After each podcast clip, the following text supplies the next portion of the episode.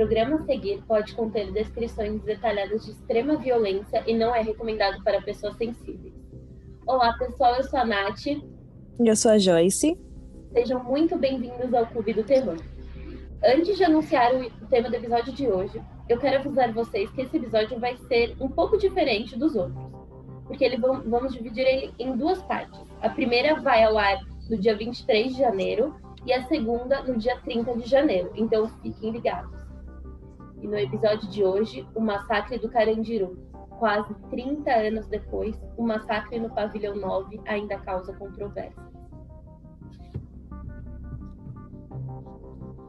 Outubro de 1992. Uma briga entre presos na casa de, de, de detenção de São Paulo, o Carandiru, deu início a um tumulto no Pavilhão 9 que terminou com a invasão da polícia e a morte de 111 detentos.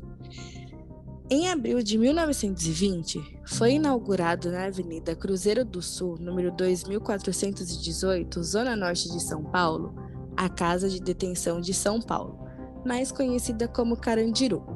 Sua construção é do engenheiro arquiteto Samuel das Neves. O complexo penitenciário do Carandiru, que se notabilizou por sua superlotação, má administração e pelos massacres violentos que ali ocorreram, mesmo assim foi considerado um presídio modelo, tendo sido projetado para atender às novas exigências do Código Penal Republicano de 1890, de acordo com as melhores recomendações do direito positivo da época. O projeto do presídio, que venceu a licitação, foi inspirado no Centro Penitentiary de Francis, na França, no modelo espinha de peixe, que existe inclusive até hoje aos arredores de Paris. Por duas décadas, de 1920 a 1940, ano em que atingiu a sua capacidade projetada máxima de 1.200 detentos, naquela época, o presídio então chamado de Instituto de Regeneração foi considerado um padrão de excelência é, nas Américas, atraindo a visita de inúmeros políticos, estudantes de direitos, autoridades jurídicas italianas e até mesmo personalidades da época, como Claude Levi Strauss, que vinha a São Paulo para visitar o presídio.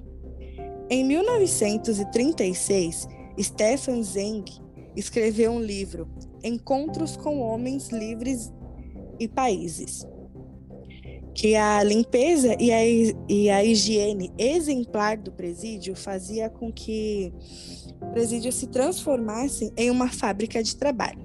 Eram os próprios presos que faziam seus próprios pães. É, se precisassem de medicamentos, eles mesmos faziam.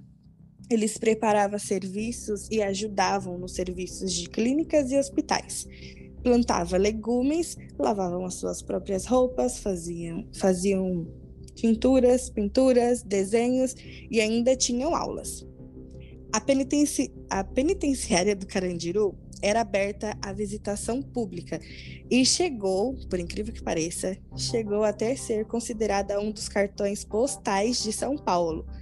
É, tinha muita visitação Nossa, das eu não sabia pessoas. Disso. Não sabia Sim. disso. Então era tipo, era foi uma, foi uma prisão feita para ser uma prisão modelo, é isso que eu entendi? Isso, quando saiu o decreto em 1890, é, o Carandiru foi a única penitenciária daqui da América do Sul que cumpriu é, 100% todas as regras, digamos assim. E inicialmente, né, um detalhe, o Carandiru ele teria apenas do, dois pavilhões. Então, com poucos detentos, né, eles consegui, conseguiam ter uma boa administração e isso fez com que ele fosse um presídio modelo, né, digamos assim. Não, deu tudo errado, né?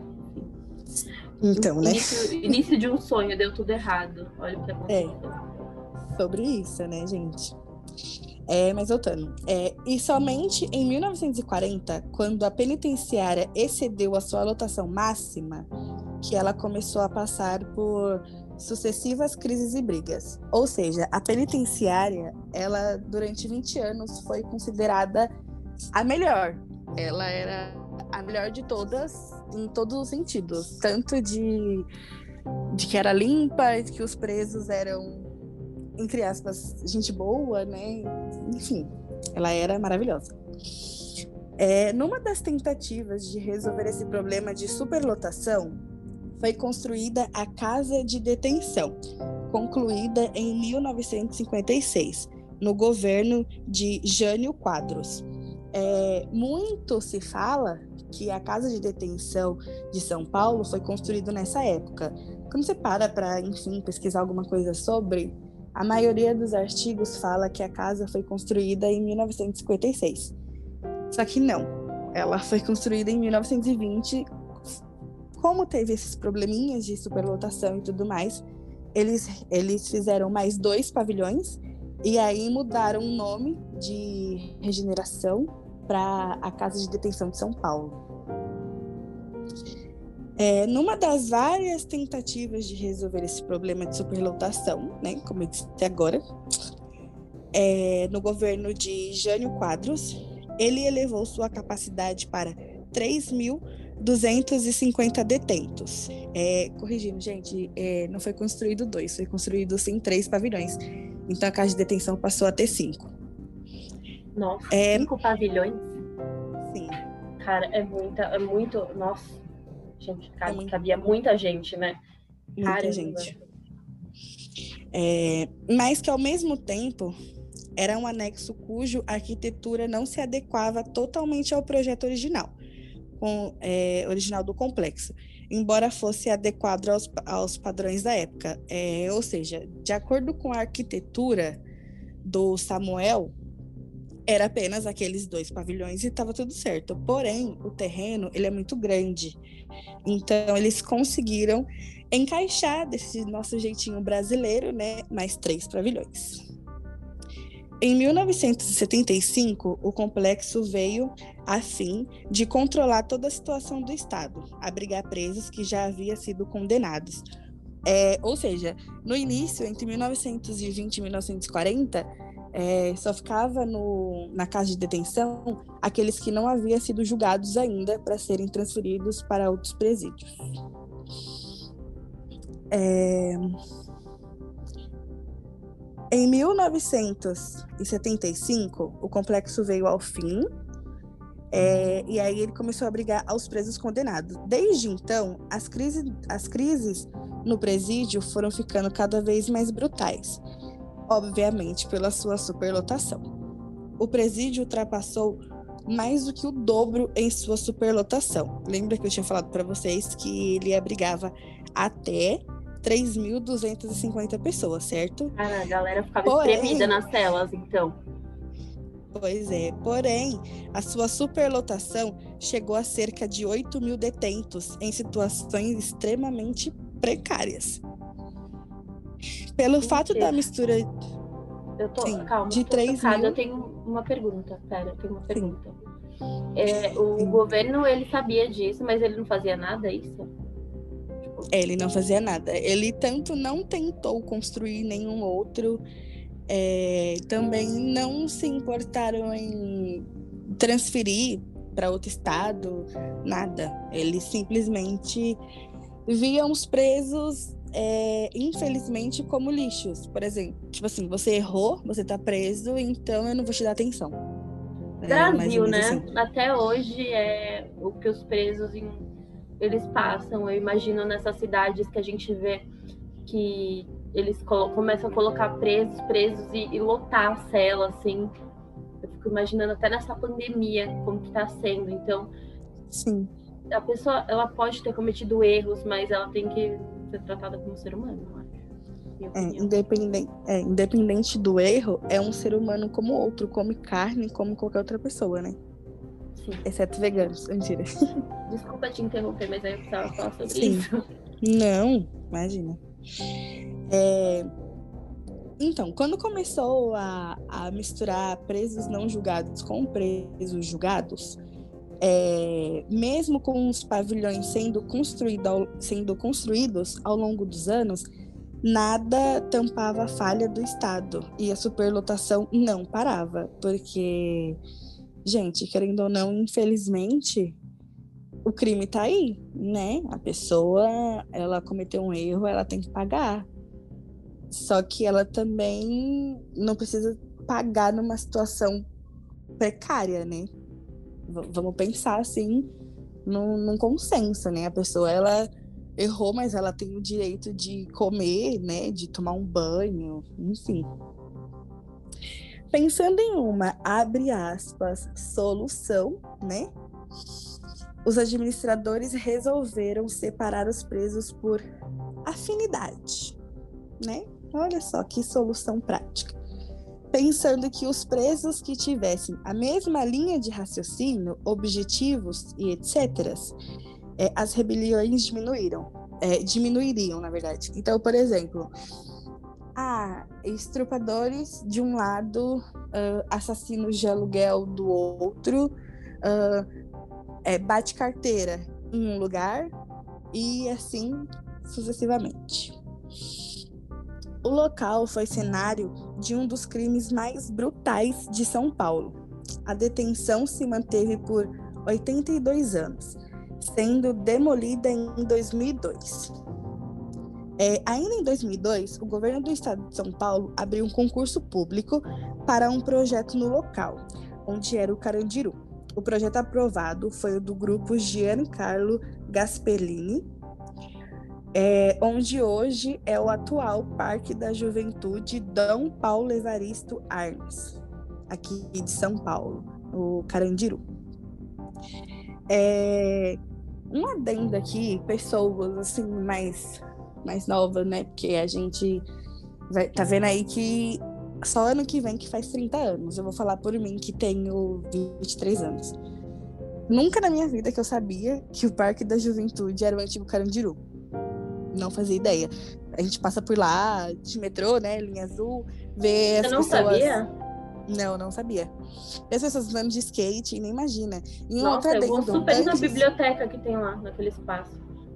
Não, eu já fui, mas eu nunca me liguei, sabe? Sabe quando você não liga o nome à pessoa? Mais ou menos isso. E detalhe, gente. Antes do Carandiru ser o Carandiru, lá era um cemitério, tá? Exato. Então, só adendo. Eu vou agora falar sobre os complexos e a gente vai entender como que funcionava dentro do Carandiru, porque tem, pelo que eu entendi, tem vários espaços e enfim. O Carandiru era composto por sete complexos mais as áreas de lazer. Número dos complexos: 2, 4, 6, 7, 8 e 9. No pavilhão 2 era habitado pelos presos bem comportados, onde boa parte dos detentos trabalhavam. Abrigava a triagem de presos e a administração do presídio. No pavilhão 4, o mais desejado entre os novos presos por não ser tão populoso e conter com celas individuais. Esse pavilhão foi criado com a intenção de ser uma área médica. E apesar de nunca tê-lo sido de forma exclusiva, acabou por manter essa característica. No térreo ficavam os presos, os presos tuberculosos, no segundo andar os doentes mentais ou aqueles que fingem ser doentes mentais, e no quinto a enfermaria. No térreo desse pavilhão existia uma ala conhecida como masmorra, celas apertadas, úmidas e escuras, onde ficavam detentos jurados de morte por outros presos e que não podiam ser transferidos para outros pavilhões. Essas celas foram motivo de frequentes polêmicas com a imprensa e organizações humanitárias.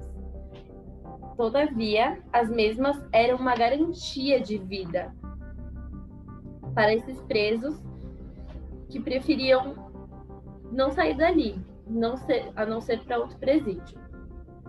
No pavilhão 5, o mais populoso dos pavilhões, também considerado o mais humilde de todos, sendo seus habitantes olhados com certo desdém pelos detentos de outros pavilhões.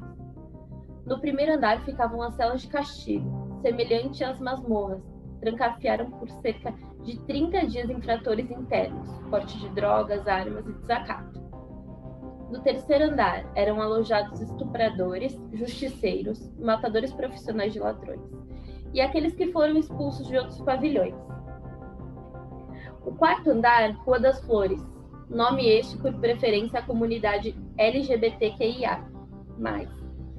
Possuía perfil similar ao terceiro, porém com sua presença de muito travestis, de muitos transvestis ou alguma outra classificação não heterossexual.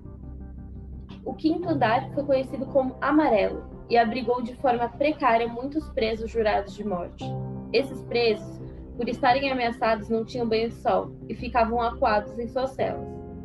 Por isso, tinham aparência amarelada, o que deu o apelido ao setor. Devido a todos esses fatores, tal pavilhão foi sempre considerado mais armado dos pavilhões. No pavilhão 6, era onde ficava a cozinha, já há muito, muitos anos desativada, um antigo cinema, destruído em rebelião, transformado em um grande auditório no segundo andar, salas de administração no segundo e terceiro, celas no quarto e quinto, sendo que este último andar ainda possuía uma área destinada a abrigar presos com o mesmo perfil que o amarelo, devido à superpopulação no pavilhão 5. O pavilhão 7 foi considerado de todos os mais calmos, chegando a permanecer dois ou três anos sem mortes.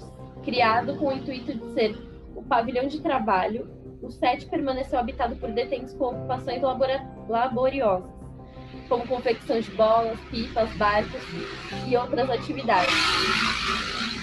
Gente, desculpa, eu moro numa avenida super movimentada e é um saco. Desculpa, gente é, confecção de bolas, pipas, barcos e outras atividades. Esse também era o preferido por aqueles que pretendiam fazer escavações e tentar a fuga, por ser mais perto das muralhas. Pavilhão 8, provavelmente o lugar onde moravam os presos mais respeitados por serem reincidentes do crime. Conheciam muito bem as regras prisionais e sabiam como se comportar nesse ambiente ainda havia uma ala religiosa, uma ala católica, evangélicas e centro de ubandas. No segundo andar ficava a ala dos trabalhadores, os que faziam faxina, os reincidentes. Nem por isso deixava de ser tenso e violento. Junto a esse ficava o maior campo de futebol. E o, por último, o pavilhão 9. Seus habitantes eram réus primários, o que acabava muitas vezes por gerar conflitos já que os mesmos eram impetuosos e ainda sem a assimilação completa das regras a serem seguidas. Nossa, era tipo separado mesmo por. Eles separavam mesmo por pessoas que com... combinassem, né? Sim, é, exatamente. Na cabeça deles, é... era uma forma de, tipo assim, acabar com as brigas, porque tem aquelas regras, né, que falam, ah, se estrupador entrar aqui, vai virar mulherzinha, né? Tinha essas coisas. E aí eles tentaram separar o máximo possível, só que não deu muito certo, né? Bom, o governo daquela época, que o, o ano na verdade era 1992, estava sendo um tanto conturbado. Mesmo com as Olimpíadas alguns meses antes, o Estado estava agitado por conta do processo de impeachment de Fernando Collor, que estava recebendo como opositor o grupo Caras Pintadas, que estava cobrando o impeachment por conta de corrupção envolvendo o nome de Fernando Collor. Além de ser ano de eleição no estado de São Paulo, a prefeita da época, Luísa Erundina, não apresentava ter muita força e argumento com seus candidatos opositores. Opositores. Opositores é ótimo. Paulo Maluf, Eduardo Suplicy e o Aloísio Nunes. Aloísio Nunes tinha como apoiador na época Luiz Antônio Fleury Filho, ex-secretário de Segurança Pública do governo Orestes Kerser, o que seria natural focar na área de segurança, já que era a área de atuação dele. Mas infelizmente, ele sabe que não foi isso que ocorreu. Em seu primeiro ano de mandato, em 1991, morreram mais civis pelas mãos de policiais do que no ano anterior. Em 29 de setembro, o Congresso aprovou o processo de impeachment de Fernando Collor. Para muitos, isso foi um banho de água fria, pois a eleição seria no dia 3 de outubro de 1992. Gente, aí ó, o roubo. O roubo rola desde sempre, gente. Nossa. Devido a essa eventualidade, dia 30, Collor foi afastado de seu cargo, até que o processo fosse concluído. E quem passou a responder pelo país foi Itamar Franco, que nesse momento já estava escolhendo seus ministros. Para os presos si, essa briga política não importava para os moradores de complexo. Mas para se ter uma ideia, havia presos que já haviam cumprido suas penas, mas o presídio estava tão abandonado que não tinha nenhum advogado ou qualquer outra pessoa responsável por tirar esses presos de lá. Ah, então por isso a superlotação, porque tipo ninguém ligava para eles. Basicamente isso, né? É, exatamente. Mas você pensa que superlotação, né? Porque de 3.250 presos para mais de 8 mil, né? Ou quase 8 mil, é muita, é muita, muita gente. Eu, eu não consigo imaginar como que, que eram essas celas. É, em termos de dormir, de tomar banho, de, de não sei, enfim. Uh, apesar de ser véspera de eleição, os presos não estavam nem aí com tudo aquilo, porque aquele era o dia da final do torneio do futebol dos detentos. O time do Pavilhão 9, que se chamava Cascudinho, claro que, como todos os jogos de futebol, é, sempre tem aquele desentendimento entre os jogadores. Mesmo o Cascudinho ganhando de 2 a 0, após uma entrada forte, o time veio a ficar com um jogador a menos. Apesar do, jogo, do, apesar do jogador a menos, eles seguiram jogando. Mas a alegria durou pouco, pois começaram a espalhar rumores de que estavam tendo brigas entre os detentos do segundo andar do pavilhão. É, é claramente aquilo que quem assiste futebol, pelo menos antes da pandemia, né, quando as arquibancadas cheias, foi basicamente aquilo, né? Ai, o cara foi expulso e todo mundo se revelou, né? Antônio Luiz Nascimento, conhecido, conhecido como Barba, semanas antes ao dia 2 de outubro, tinha vendido porções de maconha ao detento Luiz Tavares de Azevedo, o Coelho. Para você ver como o presídio estava tão abandonado que os caras vendiam porções de maconha, cigarros, né? Tudo lá dentro. É, o pagamento pelo produto poderia ter sido de duas formas. Uma, a quantia de 15 mil cruzeiros, moeda da época, é, ou na moeda carcerária, três maços de cigarro. Contudo, passando duas semanas, o coelho não tinha pago a barba. Isso fez com que Barba fosse até Coelho durante o jogo. Ou seja, todo mundo distraído, né? Foi cobrar a dívida. É, com um pedaço de madeira para cobrar sua dívida, Coelho esperto, enquanto Barba subia para surpreendê-lo, é, Coelho se armou com um estilete para a briga. Vendo Barba com um pedaço de pau, Coelho partiu para cima dele, ainda como luta corporal Simples. Em meio à briga, a madeira caiu e Coelho não pensou duas vezes, acertou Barba. Vendo que ele estava atingido e indefeso, aproveitou para espancar seu adversário sem nenhuma piedade. É, ele preferiu ir agredir, né, do que, sei lá, tentar uma conversa verbal, quem sabe? Não, mas eu acho que ali, como. Imagina, você ficar. É preso nessas situações, assim, tão perto das outras pessoas. Tudo eu acho que era um motivo para uma briga, assim, para essas pessoas Sim. que eram mais estressadas. Então, tipo, foi um gatilho mesmo para ele fazer o que ele ia fazer, assim. Eu acho que ele já tava tanto saco cheio que qualquer coisinha já foi já foi motivo Foi a gota d'água, né? Foi a gota d'água, foi a gota d'água. É, é bem isso mesmo. É,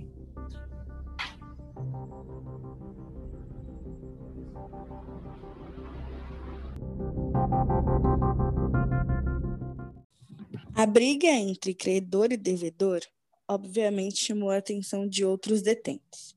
Com o término do futebol e com a chegada de novos detentos no pavilhão, veio a confusão, pois os presos que defendiam Coelho, da facção da Zona Leste de São Paulo, veio a enfrentar os defensores de Barba, atuante na Zona Oeste de São Paulo. Em poucos minutos, veio a confusão com mais de 50 presos se esmurrando, dando pauladas e com golpes de estilete.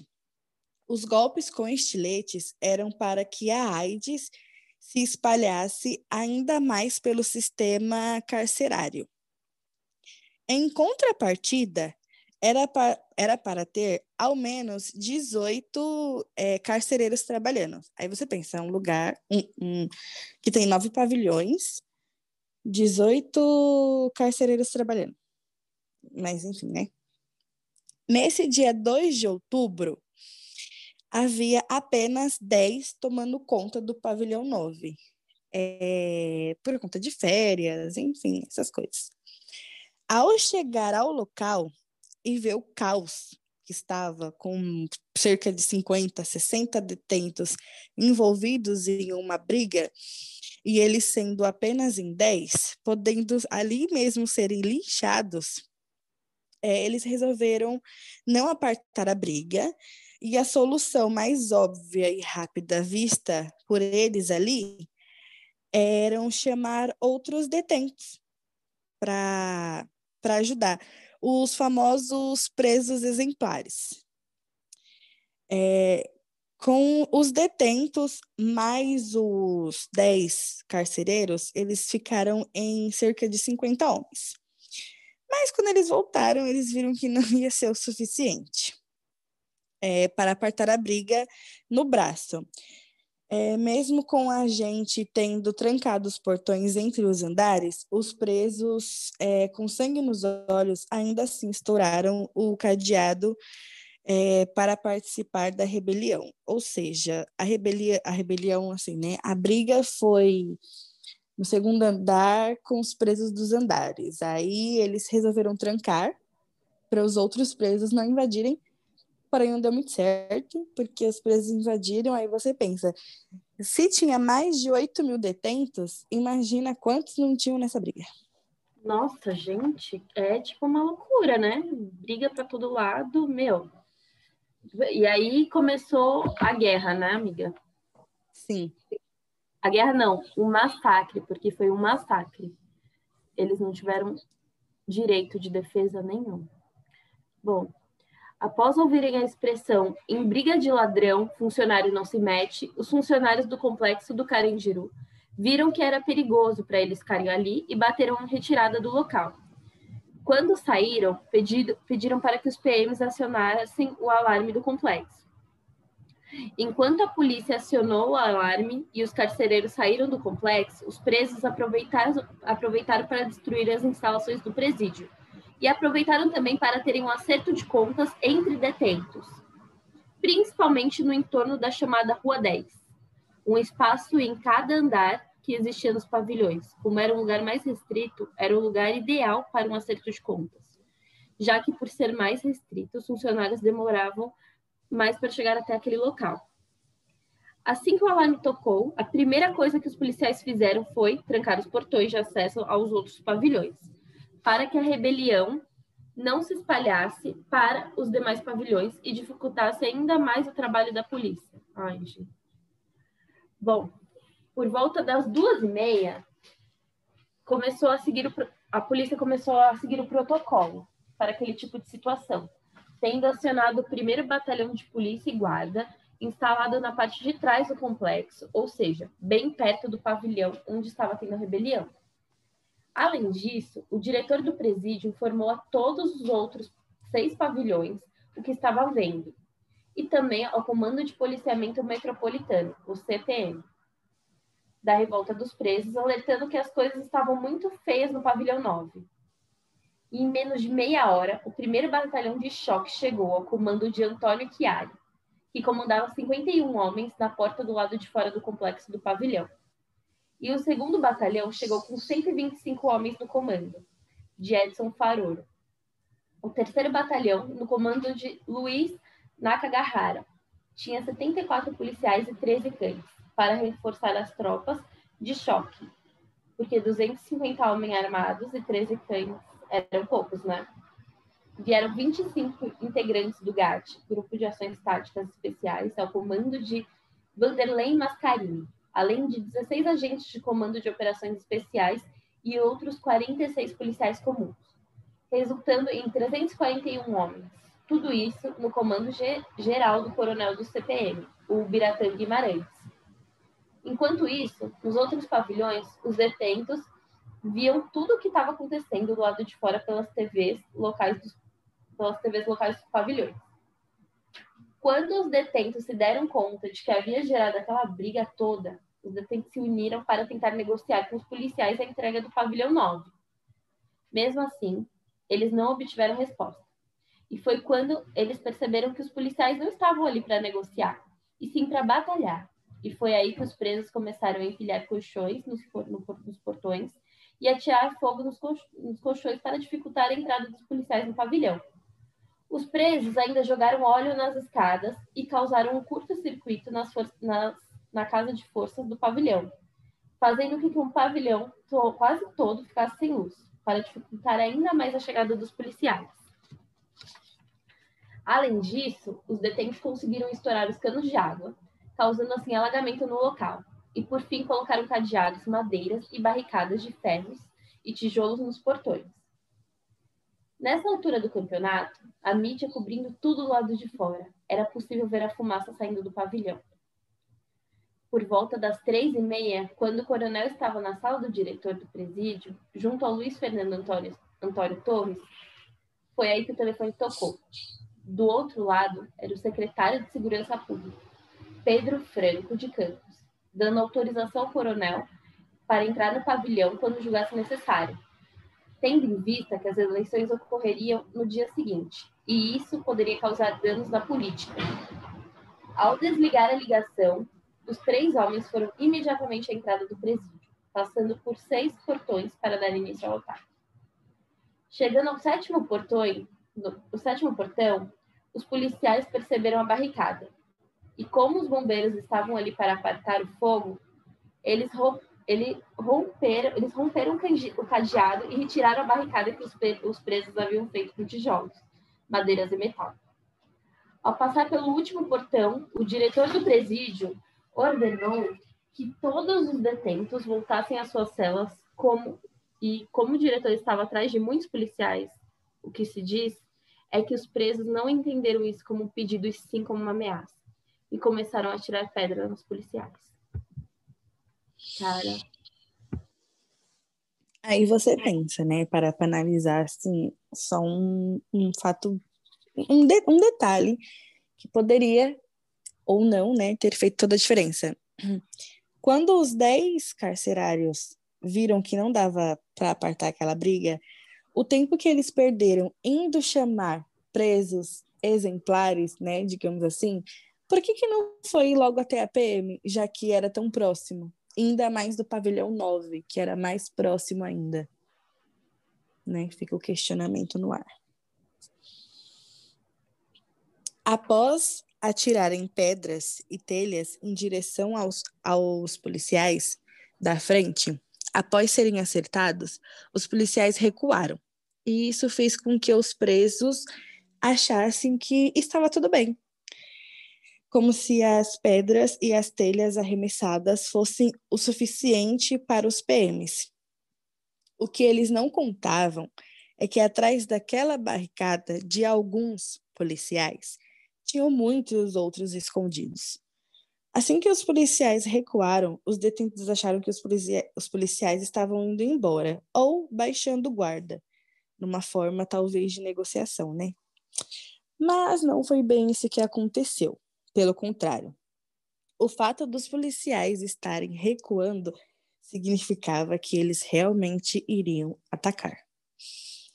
Alguns dos presos, ainda tentando sair do pavilhão pelo teto, é, mas recuaram ao perceber que havia helicópteros da polícia sobrevoando é, ao local.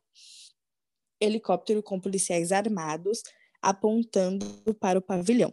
Ou seja, fora os trezentos e tantos em terra, ainda tinha helicópteros no ar, com policiais apontando arma, e os bombeiros, né, que de uma forma ou de outra iriam se defender se alguma coisa ocorresse.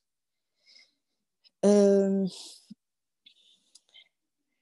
Após o ataque aos policiais com fogos, pedras, tijolos e telhas, é, os policiais decidiram então que era hora de agir e rapidamente organizaram a invasão do pavilhão. Ao atacar os detentos, os policiais utilizaram mais do que força bruta. Utilizaram armas de fogo contra os detentos, é, parcialmente é, desarmados. Foram cerca de 12 horas de conflito entre detentos e policiais. Conforme o tempo passava, a notícia do conflito se espalhava, trazendo familiares e curiosos para a porta do presídio. O ataque que se iniciou por volta das, 4, das 16h30 da tarde do dia 2 de outubro de 1992 teve término por volta das 4h30 e 5 horas da manhã do dia 3 de outubro de 1992, um sábado manhã de eleição. O caos formado pelo conflito ali formado deixou bem claro para a sociedade paulistana o poder governamental que as rodeava. Bom, conforme a noite ia caindo, os curiosos ali postos, os familiares, tinham mais certezas de que o conflito não terminou bem. É... Carros da polícia saindo desesperadamente do local e carros do ML chegando. Suspeito. Uh, conforme os carros do, ML, do IML chegava, foi se passando de boca em boca a notícia de que havia mortos ali no local, mas a polícia não confirmou nada. Nossa, gente, cara, que imagina os familiares. Eu sempre penso na família das pessoas, assim, porque deve ser uma cena desesperadora, chegando no carro de ML, aquela, os repórteres também que são, tipo, alguns colocam aquelas notícias super sensacionalistas, você não sabe o que está acontecendo direito, não sabe o que é verdade, o que não é, quem está morto, ai, meu, meu pai, o meu irmão, alguém. Gente, devia estar tá um caos, mas um caos, e aqueles cachorros lá, gente, devia estar tá um caos. Com a gente, toda certeza. Sim, e gente, a gente vai dividir, ai, ó, eu peço desculpas, mas é que é inevitável os barulhos de moto aqui na minha, na minha rua. É, a gente quer, sim, esse episódio ele vai ser dividido em duas partes. A gente vai contar sobre o dia seguinte na segunda parte, que é no dia 30 de janeiro, gente, não esqueçam, tá? Fiquem ligadinhos aqui no clube. Comenta pra gente lá no Instagram o que, que vocês acharam dessa primeira parte. Vocês acham que poderia ter sido feito mais alguma coisa? Não, esse esse massacre poderia ter sido evitado ou não? A gente está curiosa para saber. Sim. Até o próximo episódio.